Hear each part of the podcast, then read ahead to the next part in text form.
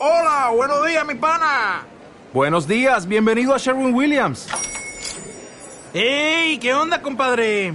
¿Qué onda? Ya tengo lista la pintura que ordenaste en el ProPlus app. Con más de 6.000 representantes en nuestras tiendas listos para atenderte en tu idioma y beneficios para contratistas que encontrarás en aliadopro.com. En Sherwin Williams somos el aliado del PRO.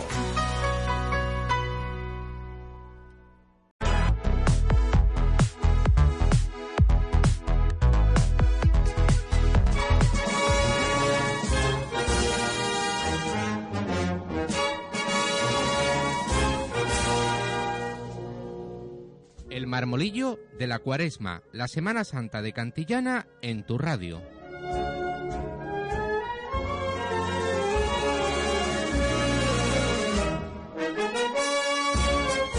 Dirige y presenta Luis Manuel López Hernández.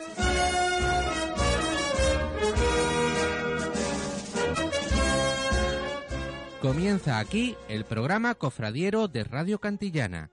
Es tu pasión.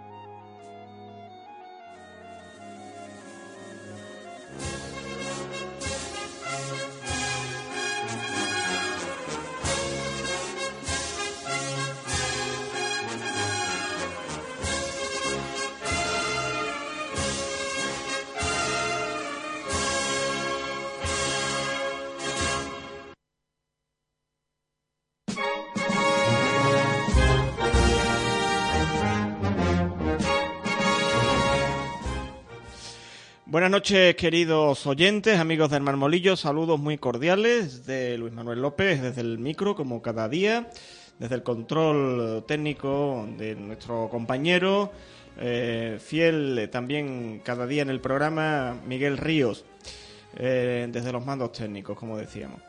Eh, si nos escuchan en diferido, de 2 a 3 de la tarde, reciban también un saludo muy cordial.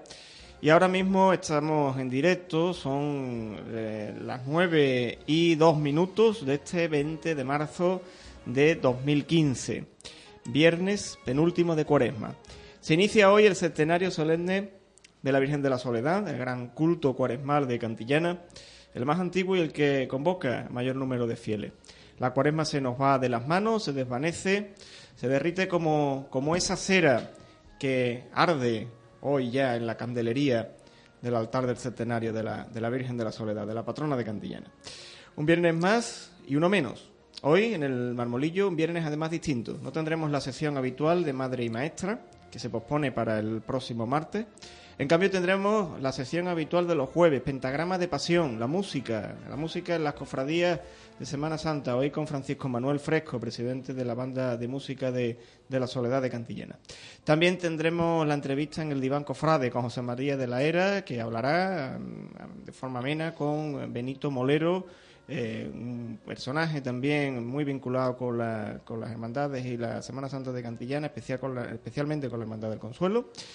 Y para iniciar el programa de, de hoy, como pórtico de este, de este penúltimo viernes de Cuaresma, tenemos sentado ya a la mesa del Marmolillo a José Luis Palomo Sanz y Antonio Naranjo de Brito, dos jóvenes cofrades de nuestro pueblo. Ya en otra ocasión han compartido micrófonos y mesa con nosotros. Y queremos hoy, como saben, nos eh, preocupa mucho el futuro de nuestra celebración, de, nuestras de nuestras tradiciones y de, y de nuestras fiestas. Y en este caso, pues, quien mejor encarna el futuro son los jóvenes. Y precisamente por eso le dedicamos una especial atención cada año a los jóvenes de nuestras cofradías, de nuestras hermandades, vinculados precisamente desde su tierna infancia con, con este mundo y de los que de los que es precisamente ese futuro. Su el futuro está en sus manos. Eh, así que hoy vamos a hablar unos minutos, no mucho tiempo, pero vamos a hablar unos minutos con, con José Luis y con Antonio. Muy buenas noches a ambos. Buenas noches. Ellos, Buenas noches. ellos son y vienen en calidad, además, este año de ganadores del concurso Cofrade eh, juvenil de, de, cultura Cofrade que ha organizado, que se ha organizado en el Instituto de Cantillana, ¿verdad, José Luis, por ejemplo? Sí, es verdad. Coméntanos un poco en qué ha consistido este, este concurso, esa iniciativa de un profesor. Ha sido iniciativa de un profesor que habló con nosotros y lo puso en el... Con, en el- Sí, verá, no se había hecho antes en el instituto y este profesor, que es cofrade de Sevilla, hermano de varias hermandades, pues decidió hacer un concurso a título particular, vamos, lo preparó él todo, sobre eh, la Semana Santa de Sevilla. Y bueno, convocó en el tablón del instituto, hizo la convocatoria y el pasado, la semana pasada pudo ser, el anterior? miércoles... No, el lunes, el lunes. El lunes pasado. pudo ser, el lunes pasado, no recordamos bien el día, pero bueno, se realizó el concurso. El, ¿Han participado mucho en el concurso? Seríamos unos... Siete, ocho parejas. Siete, ocho parejas de dos personas.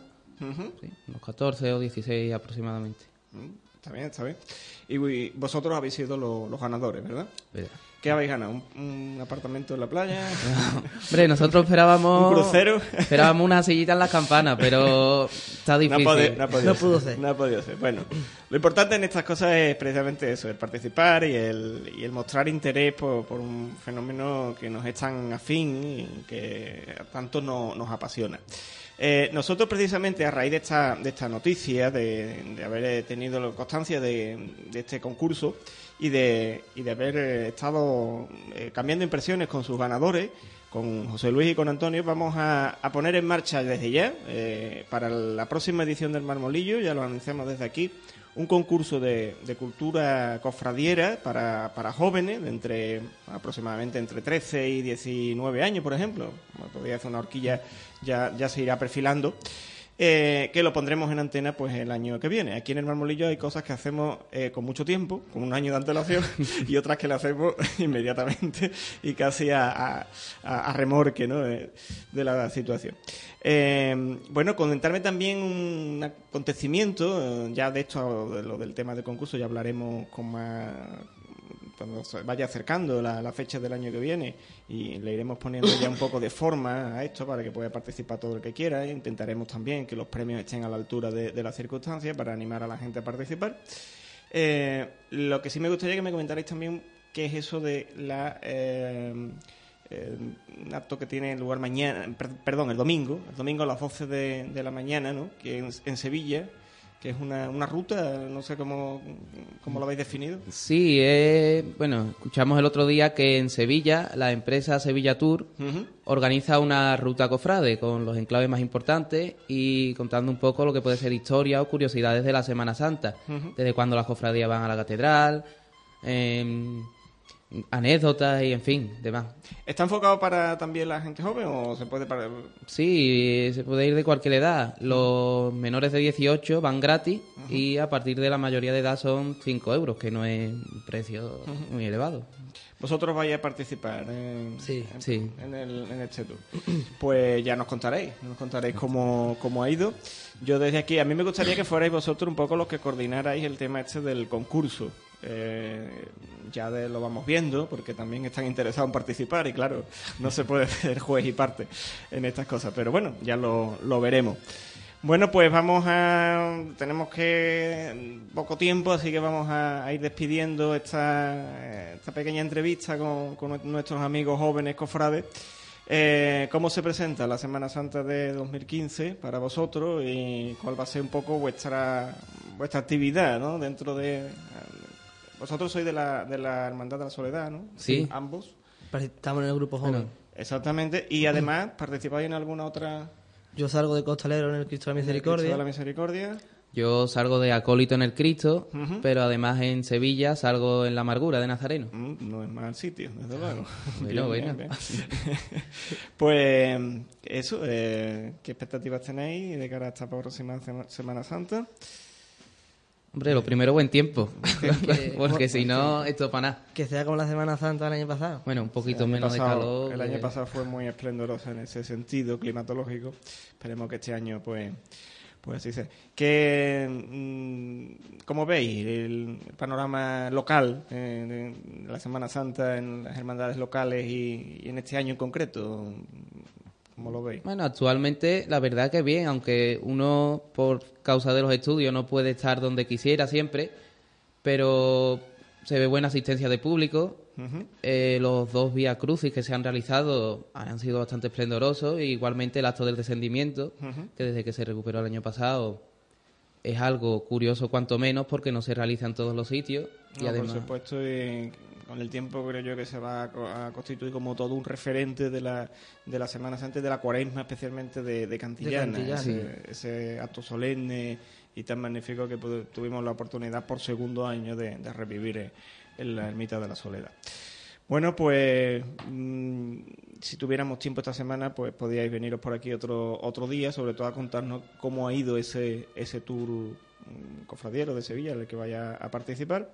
Ya os anuncio también desde aquí, aunque ese día no lo vaya a poder hoy, pero bueno, ya podréis tener oportunidad que vamos a retransmitir también el pregón, lo, anuncio también a todos nuestros oyentes, en directo el pregón de la Semana Santa de Cantillana, con la unidad móvil de la emisora que se estrena, se va a estrenar precisamente para, para ese acto.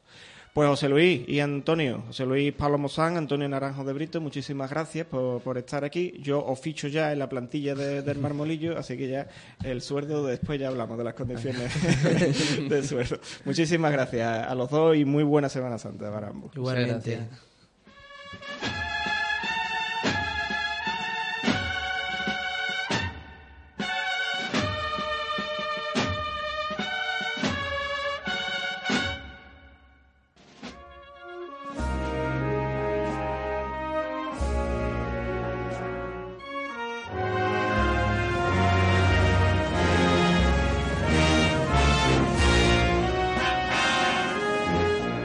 Pentagrama de Pasión.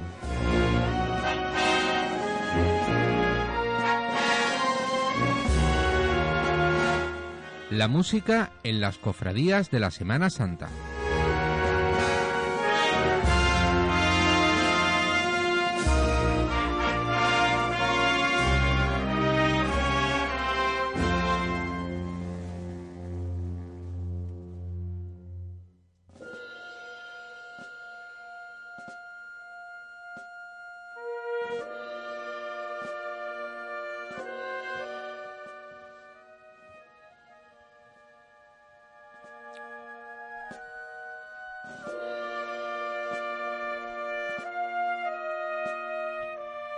Pentagrama de Pasión, eh, estos minutos dedicados a la música cofradiera que solemos traer eh, como sección los jueves, en esta ocasión lo traemos hoy viernes y nos acompaña ya aquí en el estudio eh, nuestro amigo y colaborador Francisco Manuel Fresco, presidente de la banda de música de Nuestra Señora de la Soledad de Cantillana. Muy buenas noches, Francisco Manuel. Muy buenas noches. Hoy eh, disculpamos la ausencia de, de Manuel Jesús Tirado, eh, por cuestiones personales no puede estar con nosotros. Y hoy vamos a dedicar esta sección, este pentagrama de pasión, nada más y nada menos que a los FON de Anta, ¿verdad? Sí, a toda la zaga FON. Ya suena precisamente de fondo esa quinta angustia, que es una marcha muy clásica de la Semana Santa de Sevilla, que se atribuye, bueno, está documentado que fue compuesta por el padre, ¿no? De los, de los Eh, famosos... fue, de los eh, sí, vamos, tú, está compuesta por el, digamos, el mm, principal de todo lo que es luego la zaga. Ujú.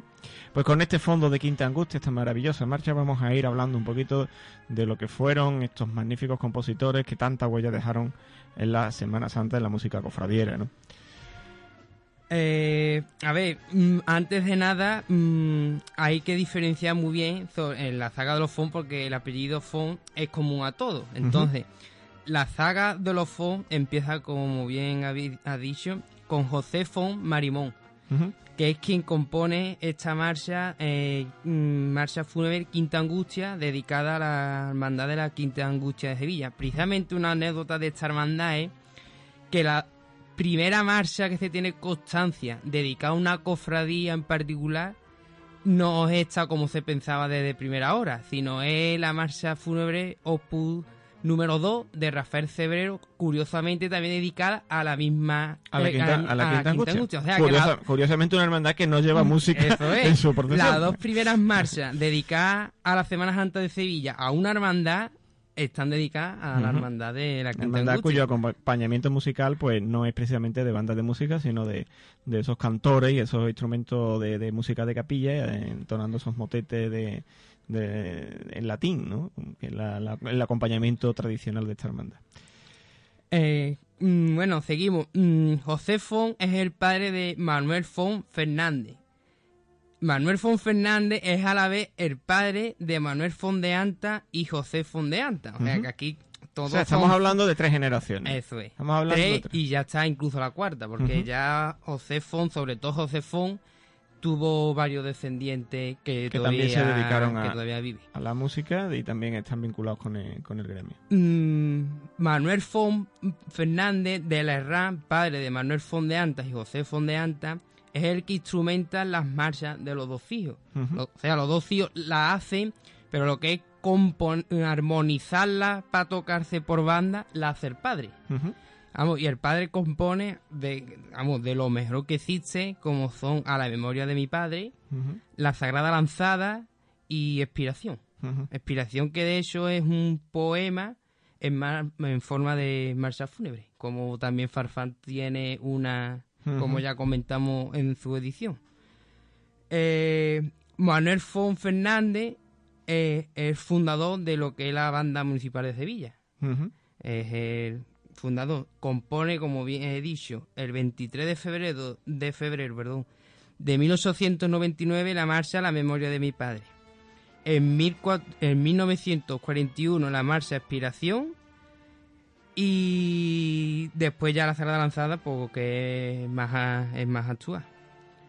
Como digo, es el padre de Manuel Fondeanta y José de Fondeanta. Eh, esta familia tiene también la peculiaridad de que entre ellos mismos mm, no se sabe quién hace las marchas. Eh, sobre todo, no es que no se sepa, sino, eh, por ejemplo, en el caso de Amargura, que comentaré más adelante, hay una historia muy curiosa, mm, además documentada, salida en prensa, de que mm, según quien la diga, o está dedicada a uno o está dedicada a otro. Y esto Sí, es una sí. historia que, que me gustaría Ahora comentaremos ese, comentar. ese tema cuando vayamos a escuchar la marcha La- Amargura, que es precisamente pues todo un himno de la Semana Santa y además eh, pues muy vinculado con esta saga de compositores. Podríamos decir un poco que eh, en esa en ese de- desconocimiento en el que se, se mueve el mundo de la composición vinculado a los fondeantes que lo mejor es poner el apellido Fon por delante Sí, y, y entonces y aquí ya no nos equivocamos. entonces no nos equivocamos Se claro. sabe que es de un fon. Porque tenemos al abuelo, tenemos al padre, tenemos a los dos hijos y ahora tampoco se sabe muy bien cuál de ellos es el que termina. Lo mismo también eh, muchas veces eh, si hay una, una complicidad especial entre hermanos y entre padres, pues eh, son obras casi, podríamos decir, colectivas, ¿no? A lo mejor la idea de la melodía es de uno, otro termina eh, de alguna forma instrumentándola y, en fin, eh, a lo mejor es un poco producto también de la, de la familia, ¿no? Es que, eh, como comentaré, José Fon mm, tiene una vida bastante dura. Él, él es violinista, se fue a estudiar a Bruselas y cuando estalla la Primera Guerra Mundial, él se vuelve. Pero allí conoció a la hija de uno de sus profesores, con la que tuvo bastante relación, con, de hecho que estuvo profundamente enamorado, y tuvo un hijo, y él no lo sabía. Entonces, cuando acaba la Primera Guerra Mundial, él vuelve a buscar a esta mujer. Entonces se entera de que la mujer fallece en los bombardeos y se entera de que tuvo un hijo Y que el hijo sí y sigue que el hijo murió también, Ah, también también murió. Entonces, ese dolor sí, mm, es lo que viene a reflejar luego que, como comentaré en Amargura, se dice que la ha hecho él, pero que toda la autoría se la da al hermano por ese sufrimiento que no quería él ser el, el primer plano Ujú. por el sufrimiento que sufría. Manuel Fon, que era el hermano, era el más popular, también por el círculo donde se movía, y como los dos eran uña y carne, de hecho vivían juntos y todo. Pues eh, por el sufrimiento de mm, le otorgaba siempre todo al hermano. Da- eh, como comento, eso es mm, la historia que dicen según quien la cuente. Sí, exactamente. Incluso que, le- que eh, como, como hermanos, pero distintas personalidades, pues frecuentaran distintos ámbitos y distintos círculos. Algo parecido a lo que pasa con los hermanos Machado.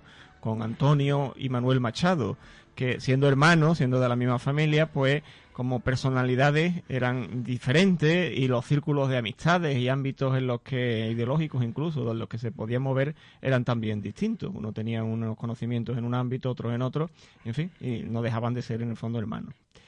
Eh, pues si te parece, Francisco Manuel, vamos a escuchar la primera marcha de hoy, precisamente ese Amarguras, ya el, el, programa de ayer eh, tuvimos oportunidad de tenerla también como, como música de referencia porque estuvimos hablando del pregón de la Semana Santa y entonces pues eh, desde que el Consejo de Hermandad de Cofradía en Sevilla adoptó esta marcha como, como emblemática y como, como himno casi de, de, de, lo que es el pregón y del acto del pregón, por ser a su vez referencia de, de, la música de la Semana Santa sevillana, pues se ha convertido un poco en ese, en ese símbolo. Hoy volvemos a, a traerla también a, a, la, a la, atención de, de nuestros oyentes, eh, precisamente con el tema de, sus compositores. Vamos a escuchar ya la marcha Amarguras, dedicada precisamente a la Virgen de la Amargura de San Juan de la Palma, ese paradigma de la Semana Santa de, Sevilla y de, de, todo, de todas estas esta tierras. Y vamos a, a partir de, que la oyamos a desarrollar un poco la historia tan interesante que tiene detrás esta marcha. Thank you.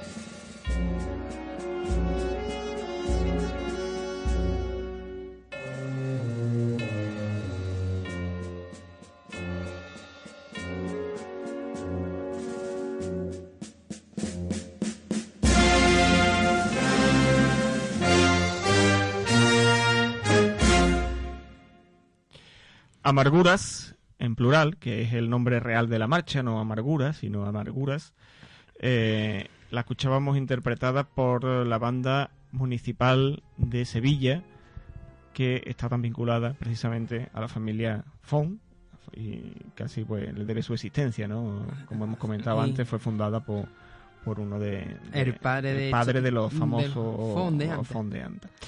Pues Francisco Manuel, coméntanos, eh, hay datos muy curiosos sobre esta sobre esta marcha, esta gran marcha de la Semana Santa. La, voy a comentar un pequeño extracto de una entrevista que hicieron a, a un hijo de José Fondeanta, porque. Manuel Fondeanta fue asesinado nada más empezar la guerra civil, entonces no se tiene constancia de que tuviera heredero. Entonces esta entrevista que voy a comentar es de uno de los hijos de José Fon. Y dice así, a través de su padre, Manuel Fon Fernández, desde San Juan de la Palma, le enviaron cuatro fotografías de la Virgen y una carta con la que la hermandad le pedía a Manuel una marcha para la Virgen. Ya que a mí no me haces caso, ¿serías capaz de negárselo a ella? Le indicaba. Manuel era el famoso cupletista. ¿A quién le pide la gente que le haga una marcha? A mi tío. Él se refiere al hermano de José, o sea, a Manuel Fondeante. Cuenta eh, el hijo de, de José Fon. Eh, mi tío lo rechaza y le da la idea del poema a, a su hermano, o sea, al padre de- del entrevistado. Y así lo comenta José Fon. Atrapado en un pequeño cuartito de Madrid, allí fue donde José le dio forma de marcha fúnebre a ese poema, inspirado por las cuatro caras de la Virgen, evocado también por su propio sufrimiento que ya he contado antes debido a la Esa pérdida. historia trágica de su propia de su propia vida. Eh, es por ello que aunque en todos los documentos constara que José es el autor de las marchas, el hermano introvertido quiso darle todo el mérito a Manuel. Mi padre lo quería tanto que dejó la música al morir su hermano, incluso cuando sus hijos quisimos continuar la saga, nunca quiso. O sea, eh, debido al amor que le tenía José Fon al hermano, al morir el hermano, los hijos de José no querían que sus propios hijos siguieran la estela de la música debido no solo al dolor de su pérdida de su amada y de su hijo, sino también por el dolor de la pérdida de un hermano. O sea, hasta qué término Sí, lo que hemos, hemos comentado llegado. antes, había una gran se ve que hay una gran complicidad en la propia familia eh, que hace que, que no tengan cabida a lo mejor eh, cuestiones como a lo mejor eh, la envidia por, por, por cierta fama más de uno que de otro, ¿no? Que, que se suele dar también en otros casos y en este caso parece todo lo contrario, ¿no? Que precisamente esa buena armonía familiar y, ese amor familiar pues hace que, que se diluya un poco eh, el término de, la, de las responsabilidades en la autoría de cada, de cada pieza en este sentido, ¿no?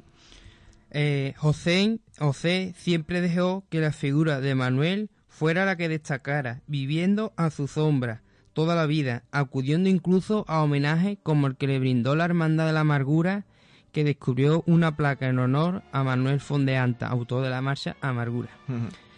Y llega... Autor oficial, evidentemente. Sí, el autor oficial es Manuel Fon, lo que pasa que, como digo, depende de quien cuente la historia un poquito, tiene esta, este, esta marcha, tiene esta historia, para mí la verdad que es bastante bella. Sí, sí, sí. sí. O sea, que aquí el hermoso de unos hermanos que dice que la ha hecho pero que se lo entrega. O sea, que aquí importa más eh, el amor de un hermano que lo que luego se plasma en el papel. Y como comento, llega el año 1988, Domingo de Ramos. Como cada año, José Fondeanta acudió a ver a la Virgen, cuando el silencio blanco se apoderaba de la calle Tetuán.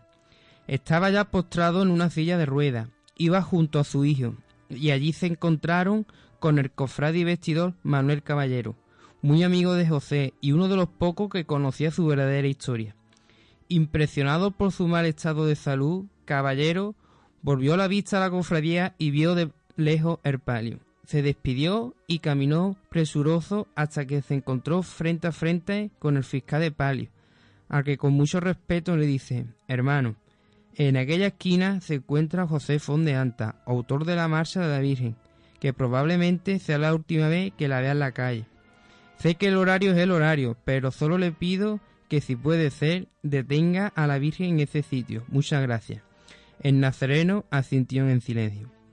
¿Cuál sería su sorpresa que al llegar al palio a donde se encontraba el músico empezó a girar el paso a los sones de amargura, arriándose frente a un fondeante emocionado? Curioso destino, una marcha compuesta mirando una foto y años después es la Virgen quien miró al músico al son de su marcha. Fue la última vez que se miraron, ya que meses más tarde falleció José Fondeante. Muy bonita historia esta de, la marcha Amargura y de precisamente uno de sus posibles creadores. Eh, cuando meses antes de, morir, pues la Virgen frente a frente en la, procesión del, Domingo de Ramos, pues la hermandad tiene ese detalle, ¿no? Con, con uno de los fondeantes. Bueno, pues Francisco Manuel, vamos a continuar eh, con otras de las marchas que traemos para, para escuchar en el programa de hoy. Así que adelántala tú y coméntanos un poquito de... La siguiente marcha que escucharemos es Soledad, dame la mano. Sí, como otro clásico de, la, del repertorio de, la Semana Como bien se sabe, eh, compuesta la Esperanza de Triana, cuando mm, fue inspirada cuando la Virgen de la Esperanza de Triana pasaba por delante de la cárcel en su regreso de la estación de penitencia y eh, y Manuel Font estaba presenció uno de esos años eh, una de las saetas que le cantaba los presos desde sí, hemos de tener en cuenta que uno de los momentos más mm, populares de la, del recorrido de la, de la Esperanza de Triana, de la cofradía trianera, era a su, a su vuelta para, para causar ya el, el puente Triana, pues antes pasaba por la antigua cárcel del Pópulo, que es el, lugar donde hoy ocupa pues el mercado de, del Arenal, eh,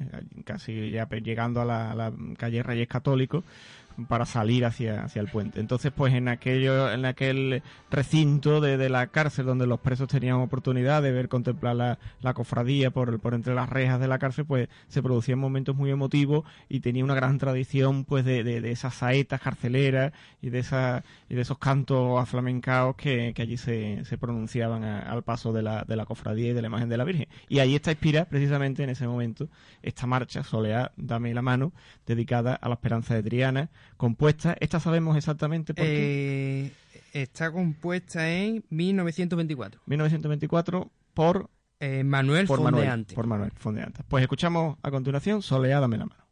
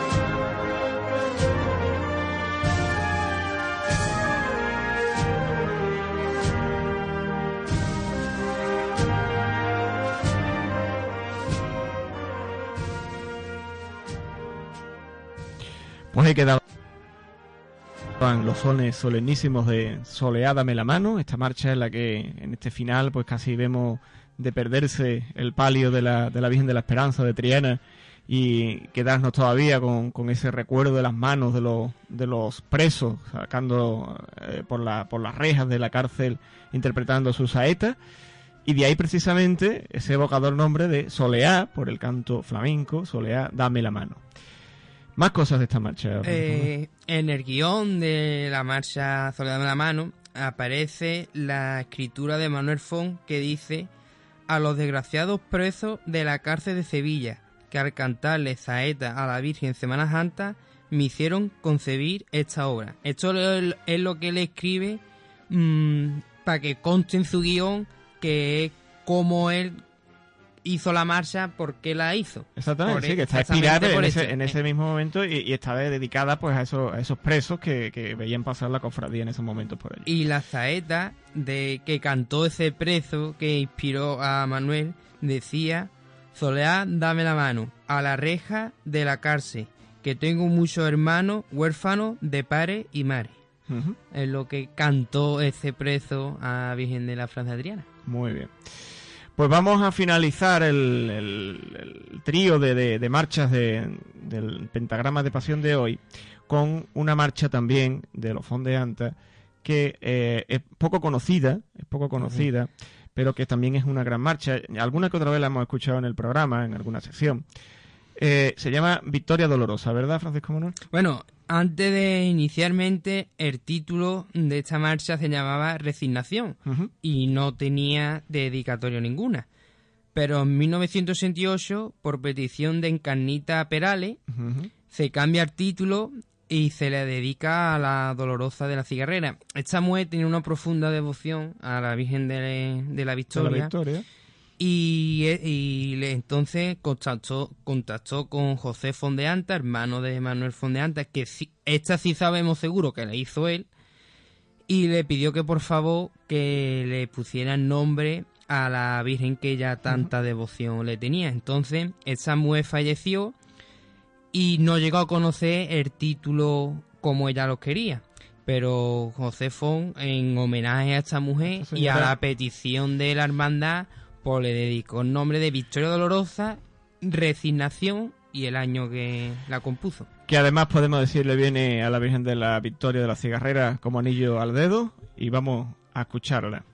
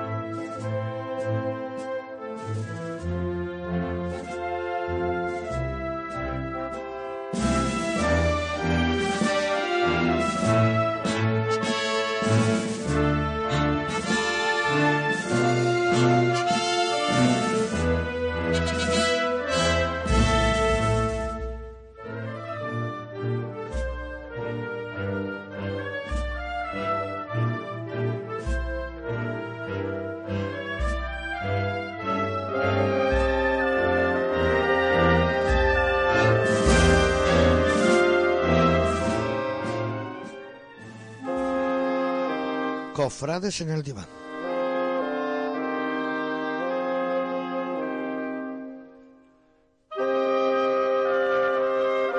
Por José María de la Era.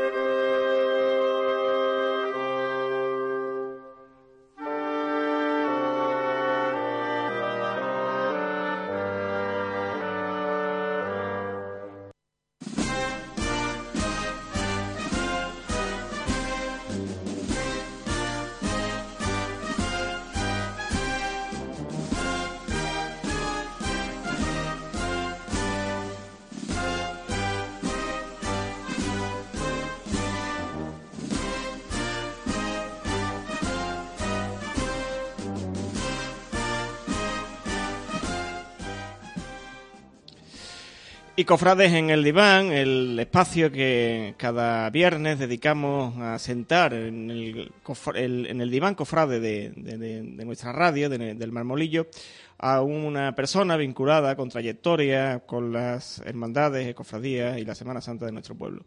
En esta ocasión, eh, José María de la Era nos trae a Benito Molero López, que tenemos ya sentado aquí a la mesa de la radio y con el que vamos a estar eh, hablando. José María de la Era, muy buenas noches. Muchas gracias, Luis Manuel. Buenas noches a todos y a todas. Esta noche se sienta en el diván cofrade del Marmolillo Benito Molero López, cantillanero de 51 años, un hombre muy vinculado históricamente a la Hermandad del Consuelo. Benito, buenas noches. Buenas noches. Antes de nada, cuéntanos un poquito cómo surge tu vinculación con esta Hermandad del Consuelo y con las hermandades de Cantillana en general. Bueno, pues en la Hermandad del Consuelo desde jovencillo, estoy vinculado a ella. Eh, un poco más unión cuando se empezó el palio de recorte, se hizo en, en la calle con Porvillo Ajá. y bueno, a raíz de ahí pues ya está todo el vínculo. Si tengo que resañar que mi madre era muy devota de la Virgen del Consuelo y yo creo que eso también me lo contagió. ¿Tú eras uno de esos jóvenes que, que fundaron, digamos, el grupo joven de la Hermandad del Consuelo? De... Mm, Yo entré posterior, Después, ¿no? sí. Mm. Y ya eh, eh, con el tema del palio empezaste a vincularte más, Empecé a vincularme más sí, directamente de ya. de ¿Pero tú te dedicabas ya profesionalmente al tema del bordado o Sí, fue ahí sí. donde No, comenzó? no, no, yo ya te dedicaba. dedicabas a... Mm. Y aparte de, de- con la Hermandad del Consuelo, ¿tienes vinculación con alguna otra cofradía? Bueno, sí, bueno, trabajar, he trabajado a todas prácticamente. Y después vinculación pues con el Cristo de la Misericordia, Ajá. mm, con la soledad porque lógicamente me he criado en esta calle y bueno, Claro. Ahora mismo tú eres prioste de, de la. Junta de Gobierno de la Hermandad del Consuelo. ¿Desde cuándo, Benito? pues desde el año 87, Desde el año 67 estás en la Junta de Gobierno. Estoy en la Junta y de siempre Gobierno. como prioste, ¿no? siempre como prioste. Benito, eh, ¿con qué momento de la Semana Santa de Cantillana te quedas? ¿Cuál es, ¿Qué es lo que más te gusta de nuestra Semana Santa? Ese momento que, que tú nunca te pierdes en Semana Bueno, Santa. aparte de gustarme todo, lógicamente el Jueves Santo.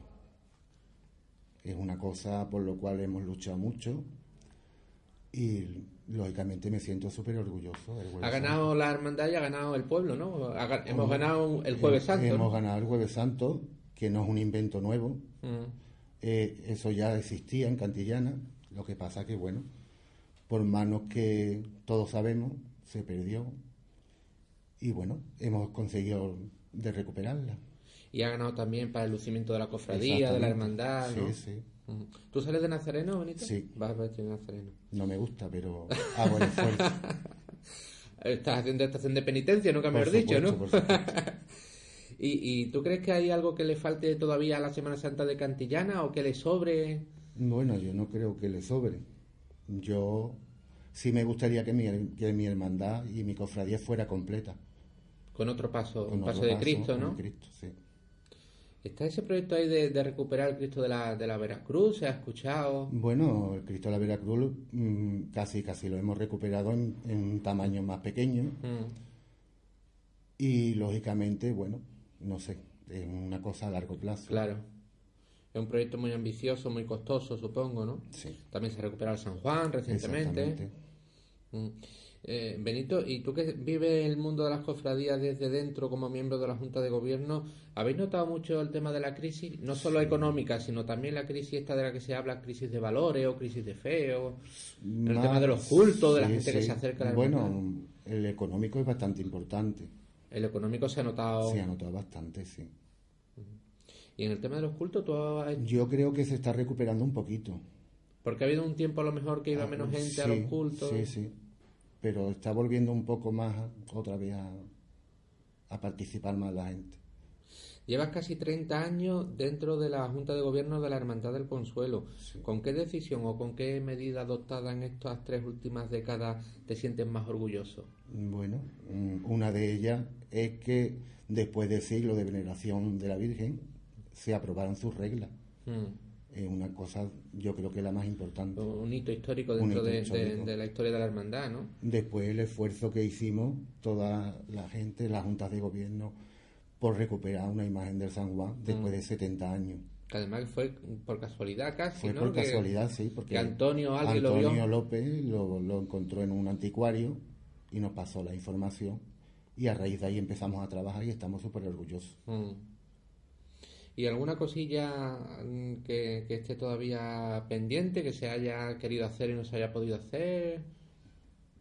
Desde que tú estás en la Junta de Gobierno. Bueno, pendientes sí hay muchas cosas, lo que pasa que claro, todo es económico. Completar la cofradía, como hemos dicho Es anteriormente. Completar la cofradía, por supuesto. Y, y el tema de la Casa Hermandad, que siempre me dice la gente del Ese es Consuelo. un tema que tenemos ahí porque es que se hace mucho esfuerzo, pero es imposible de recuperar. O sea, de, de coger dinero para una casa hermandad, como están las cosas, es Claro. imposible. Porque fíjate lo que ha evolucionado la Hermandad del Consuelo de unos años para acá, ¿no? En cuanto a enseres, a Sí, materiales, en fin, que hay ahora mismo una necesidad de espacio físico que a lo mejor hace unos años no la había, ¿no? Pero ahora, y, y- y tenéis que tener las cosas guardadas de... Claro, pero nosotros, nos, debido a nuestro trabajo, el gran esfuerzo que hicimos con la feria, Mm, con la caseta de con feria. la caseta de feria se hizo bastante, pero claro, hasta el nivel de una casa es imposible ahora mismo. Claro. Es imposible. Bueno, nada es imposible, pero es difícil. Benito, todo- como todo el mundo sabrá, tú te dedicas profesionalmente al, al bordado en oro y, y has dicho antes que, toda, que has trabajado para todas las hermandades de Cantillana, Mm, ¿no? Bueno, para prácticamente. casi, casi todas. ¿Eh? Y, y de fuera de Cantillana, ¿qué obras así tuyas están por ahí por otra Semana Santa? Sí, pues tengo Casalla de la Sierra, Mm. tengo El Pedroso, tengo Sevilla, el Cristo de la Corona del Sagrario de la Catedral. En fin, tengo así bastante. ¿Tienes obras tuyas repartidas sí, por...? Sí, sí. Mm. Que supongo que también se habrá notado el tema de la crisis, porque claro, cuando Claro. las, las hermandades ingresan menos, pueden gastar menos, menos, y, menos, y estrena- y hay menos estrenos, y Sí, hay menos... Claro, lo, claro. Y los pagos muy atrasados. claro. Y por último, Benito, ya para finalizar con, con esta entrevista, un deseo tuyo para el futuro de nuestra Semana Santa. Bueno, yo voy a hablar por mí. Sí, claro. El futuro es que mi hermandad siga adelante, Mm. que suba un poco más, si se puede, y que bueno, que se llegue a realizar que la cofradía sea una cofradía completa. Una cofradía completa Yo en la tarde del Jueves Santo. Yo pido siempre para, para la mía, como es lógico. Yo creo que hemos conseguido un jueves santo a, a lo grande Ujú. y bueno, pediría que, que mi hermandad se completara. Hablando de, de- de completar la cofradía y de recuperaciones históricas, ¿qué te parece, qué te parece el tema de, de la recuperación del sepulcro de la soledad y del, del acto del descendimiento? y- Me parece un acto extraordinario. Y el sepulcro, pues, bueno, aparte que es titular de la Hermandad de Claro. la Soledad, me parece una cosa fabulosa. Mm. También ha sido una recuperación importante para la Semana Santa de sí, Cantillana, ¿verdad? Porque, hombre, mm, lo que se ve o lo que yo entiendo es que no se inventan cosas nuevas. Sino que se, se recupera, claro, tradiciones, tradiciones que ya existían, ¿no? Sí, sí, Y, exactamente. Y, y- y llama la atención también, Benito, no sé qué opinará del, del tema, que, que a pesar de ser un acto, en fin, que, que nosotros no hemos conocido y que es Claro, que el segundo año, la cantidad de gente que, asiste, que asiste, que, Que ha asistido asiste. y, y además todo el mundo encantado. ¿eh? Sí, sí. Bueno, Benito, pues muchísimas gracias por haber estado esta noche en el marmolillo y haberte sentado un ratito con nosotros en, en el eh, diván de los cofrades. Muchas gracias, Benito. Vale, gracias a ustedes por invitarme. En Radio Cantillana, el marmolillo de la cuaresma.